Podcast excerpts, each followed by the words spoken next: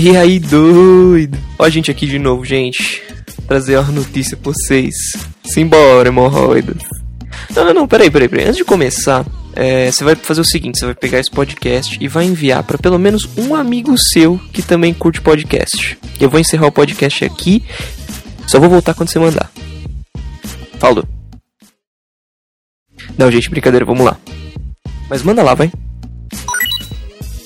Hoje não vamos ter lançamentos da semana porque os principais jogos que a gente vai receber aí vão chegar lá para primeira semana de dezembro, lá pro dia 1 de dezembro. Vocês já até sabem mais ou menos quais jogos são esses, que vocês devem ter olhado no IGN.com, mas vocês só vão escutar da nossa boca na semana do lançamento deles, ok?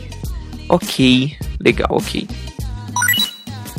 O Resident Evil 6 pode receber remasterização para o PS4 e para o Xbox One. Gente, é, quantos jogos eles vão remasterizar pro PS4? Xbox One eu não sei como é que tá de remasters, mas o PS4, pelo amor de Deus, né? Uma coisa que os caras da Naughty Dog falaram uma vez foi muito clara, né? Muita gente tá passando de um console pro outro, tipo assim, é, tinha um Xbox 360 e de repente comprou um PS4. Como, como, como o Uncharted e o The Last of Us são jogos exclusivos, eu até entendo fazer um remaster, né? Justamente para quem não, não jogou no PS3 e tal, mas jogos multiplataforma que nem Resident Evil 6 foi um jogo multiplataforma, né, pessoal? Então não tem muito para que remasterizar. É legal remasterizar? É, porque o jogo fica mais bonito e tudo mais, mas porra. Se a informação for verdadeira, o jogo vai estar incluso no plano da Capcom para os próximos meses, em que ela pretende priorizar o lançamento de remasterizações de clássicos. A produtora ainda não confirmou a nova edição do jogo. Vamos, vamos aguardar aí para ver qual é que vai ser, né? Que mais um remaster a gente tá precisando? Not so much. Suporte para múltiplas placas de vídeo em Batman Arkham Knight é cancelado, mas que mania que essa galerinha tem de tirar recurso que melhora a performance do jogo. Eu lembro de uma época em que o Counter-Strike Source, que é de 2004, da época do HL2, tinha recebido suporte a 64 bits. Isso foi mais ou menos em 2008, 2009. E eu tinha um laptop na época que era uma configuração razoavelmente boa pra época, é claro. E cara, quando, assim, quando ele quando só tinha suporte de 32 bits, ele rodava muito mal nesse meu notebook, muito mal. Quando passaram para 64, cara, parecia que eu tinha comprado outro laptop, sabe? Um laptop de 2015 em 2008, que ele rodou assim, velho, 200 de FPS com gráfico no máximo, sendo que não chegava nem a 40 quando eu tava no 32 bits.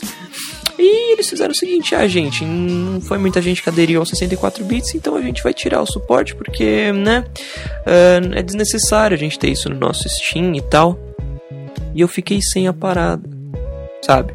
E agora me vem a Warner e a Rocksteady decidindo abandonar o desenvolvimento de suporte para múltiplas placas de vídeo na versão de PC do Arkham Knight. Pessoal, pelo amor de Deus.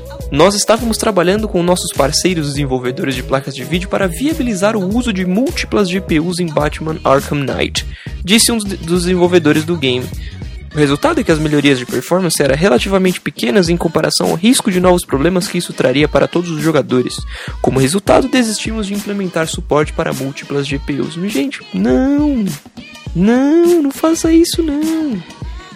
Pra lembrar vocês, pessoal, recentemente Warner, a Warner decidiu oferecer reembolso para jogadores de PC que se sentiram lesados com os problemas de qualidade que essa versão do Arkham Knight apresentava. Tá? Ah, estão zoando aí com a galera, né? Você comprou a paradinha e tal, jogou, jogou tudo bugado, tudo lagado, e agora você não vai poder jogar com suas duas placas de vídeo? Como é que fica isso, Warner? Explica pra né. E é isso aí, jovens. Eu vou ficando por aqui. Lembra de entrar no nosso grupo do Telegram que está crescendo cada dia mais. Estamos aí com 23 membros. Em breve a gente vai mandar um abraço para todos os novos participantes em algum cast. Segue a gente no Twitter, manda comentário no página do cast no site, envia esse podcast pro seu amigo que gosta de podcast também, que sabe que ele vai curtir. Manda e-mail pra gente e fica combinado assim então. Beijo do Gordon.